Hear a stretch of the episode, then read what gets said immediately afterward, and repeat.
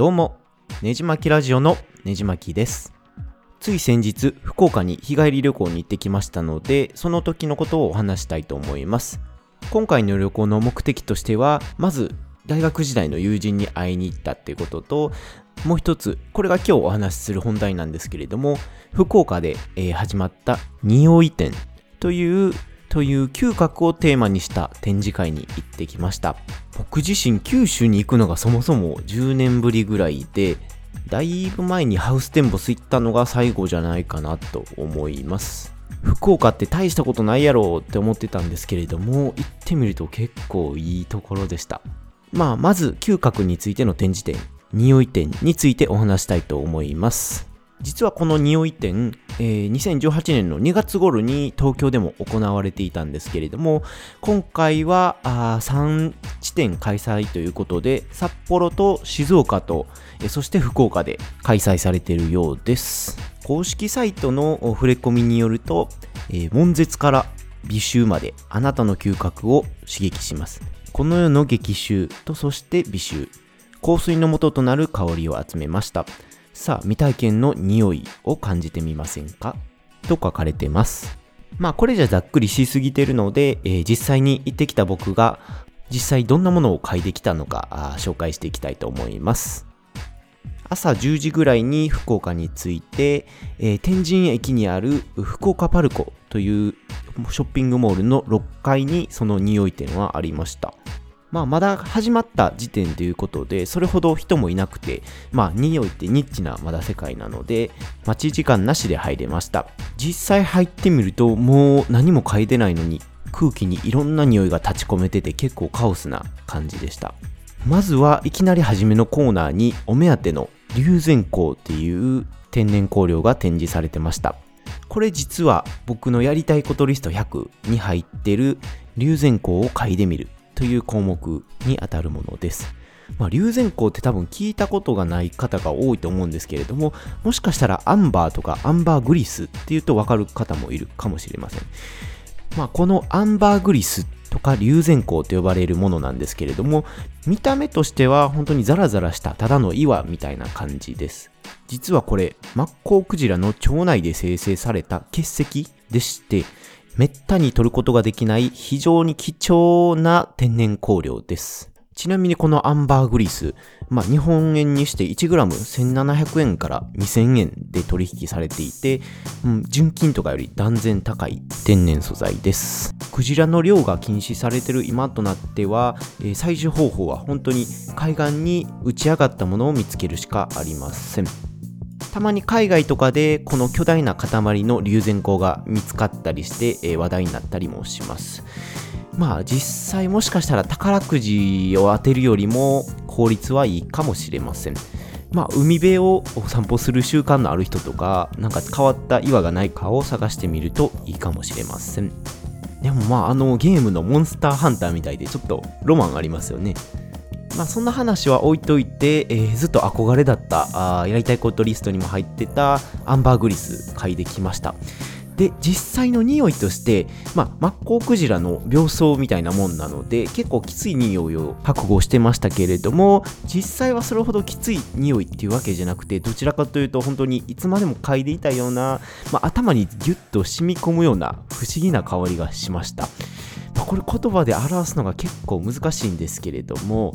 やっぱり実際に嗅いでいただくしかないかなと思います。まあ、このアンバーグリスは実際高級な香水とかにも配合されてまして、まあ、匂いを持続させるような効果を持ってます。他にもそのコーナーにはジャコウジカっていうこれまた貴重な、え鹿の金玉から取った匂いを集めた展示をしてたりだとか、まあ、カメムシの放つ匂いが香水にどう生かされてるのかとかの展示がありました。まあ、そのコーナーを終えて、えー次はちょっと激臭コーナーみたいなのに入ったんですけれども、えーその激臭がですね、レベル 1, 1から5までに分かれてまして、まあ、入場者はなるべく低いレベルから嗅いでいくように案内されてます。まあ、初めのレベル1としては、あの、有名な魚の草屋ですね、が展示されてました。この激臭コーナーは匂いが漏れないように個室みたいなブースで匂いが保たれてました。もうレベル1の草屋から結構匂いがきつくて、これ大丈夫かなと思いながら進めていきました。レベル2としては、まあ、あの、それもまた有名なドリアンなんですけれども、まあ、空港では取り扱い注意にも指定されるほどのあの果物です。皆さん、ドリアンって嗅いだことありますかね？まあ僕は台湾かどっかの市場で嗅いだことがあるので、まあ初体験ではなかったんですけど、やっぱり匂いは強烈ですね。まあ、具体的に言葉で表すとなると腐ったパイナップルに石油のきつい匂いを混ぜたような匂いかなと僕は感じましたなので頑張ってその石油臭と腐ったパイナップルの腐った部分を意識から頑張って消し去るとなんとか果物的な甘い香りがするのでまあ我慢できることはできるような匂いです。次に挙げられてたのが台湾で有名な臭豆腐。臭いに豆腐と書いて臭豆腐と読むんですけれどもこれが入ってました。千と千尋で有名な9分っていう観光地でもよく嗅ぐことができる匂いなんですけれども結構苦手な方多いんじゃないでしょうか。実際嗅いでみるとその強烈ななんというか腐った匂いがもう鼻の中にねじ込んできましてですねこれは僕も苦手ですね。もうこの辺を何度も無理やり嗅いでるともう頭が痛くなってきました。まあ、そういった時は休憩用にリセット用に、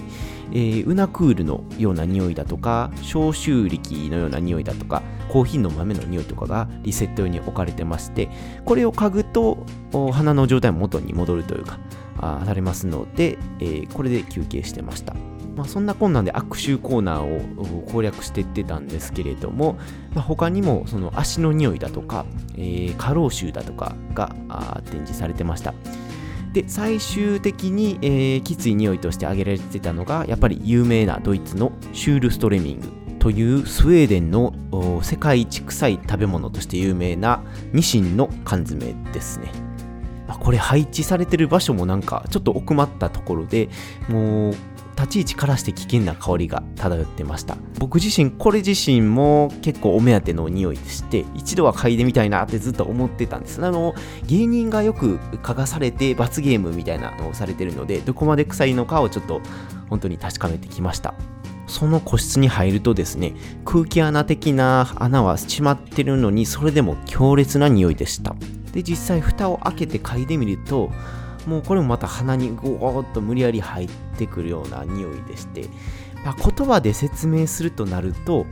えー、腐ったおでんの大根に、えー、宇治がついてるような魚をつけて、えー、1ヶ月放置したような匂いじゃないかなと僕は感じたんですけれども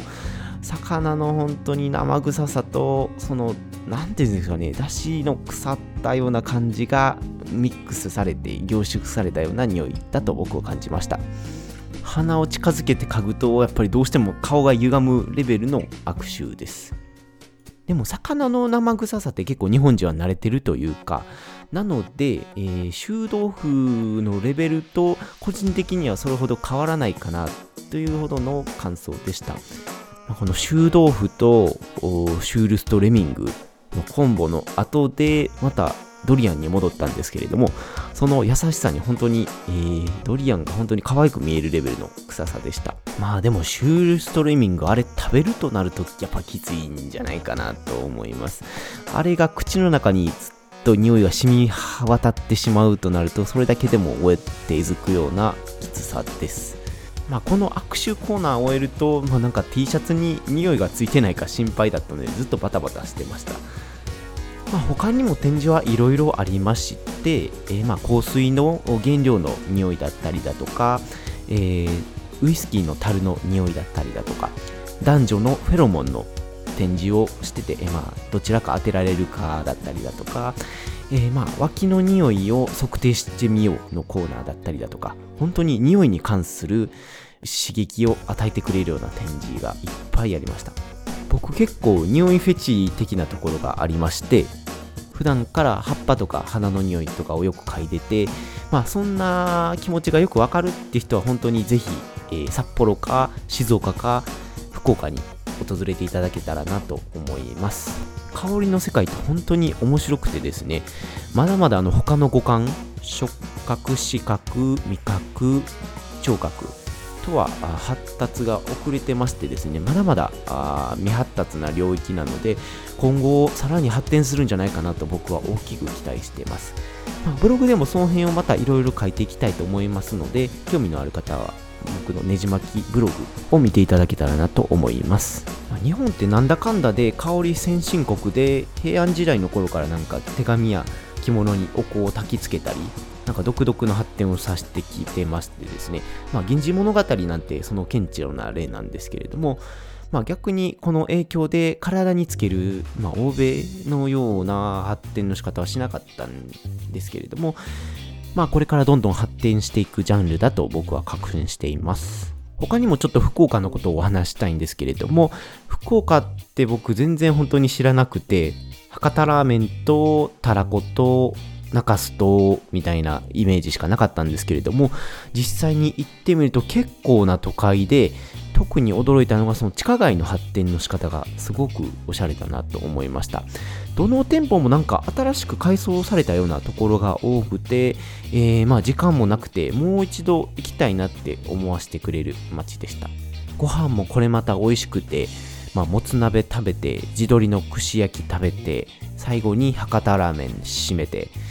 これはもう最高でしたね。もう一度近いうちに行こうかなと思うほどでした。あともう一つ、えー、やりたいことリストを実は今回の旅で達成したんですけれどもそれは何かというとグリーン車に乗ってみるということですね。まあしょうもない話なんですけど僕新幹線のグリーン車一度も乗ったことがなくて今回格安新幹線ツアーで、えー、たった500円でアップグレードできたので、えー、帰りはグリーン車で乗って帰ってみました。まあグリーン車の感想としてはやっぱり高級感がなんか違いますし革の質感とかも一般の車両よりは、えー、雰囲気が出てて、えー、まあ払った価値はあったなと思いました。まあ、他にもウェッジとか旅の雑誌が前に置かれてて、まあ、暇が潰せるようにもなってたりして。でやっぱり大きいのは足元に、えー、足を置く台みたいなのがあるので、えー、足を伸ばして、えー、くつろぎながら帰ることができました。でもどうしても1個気に入らないことがありましてですね。それはコンセントがなかったということです、まあ、普通の車両にも窓側の座席にはあるコンセントなんですけれどもグリーン車は前後にしかこの方の車両はなくてですね僕の席にはコンセントはなかったです。だから今回の経験で、ただアップグレードすれば全てが良くなるってわけじゃないんだなといういい勉強になりました。いやー、それでも福岡旅行最高でしたね。まあ、日帰りで新幹線で、まあ、高くつくんですけど、どっか行くっていうのはわりかしいいレフレッシュになるんじゃないかなと僕は思います。もしこの世界のネジを巻くラジオのリスナーさんに福岡の方がおられたら、え他におすすめがあれば、また行った時の参考にさせてもらいます。まあ、そうでない方もメールやツイッターで気軽にコメントいただければなと思います。まあ僕のブログもやってますので、えー、やりたいことリストとか嗅覚についてのお話を見たい方は、えー、www. ねじまきブログ .com 世界のネジを巻くブログにお越しください。えーと、ここまで話してだいたい13分30秒。今までの中で最長じゃないかなって、まあ、あのー、話すのも慣れてきたので、徐々に、えー、15分程度まで長くしようかなと思ってます。えー、来週はまた趣向を変えて、えボクシングを始めて数ヶ月経った感想についてお話したいと思います。では次のエピソードでお会いしましょう。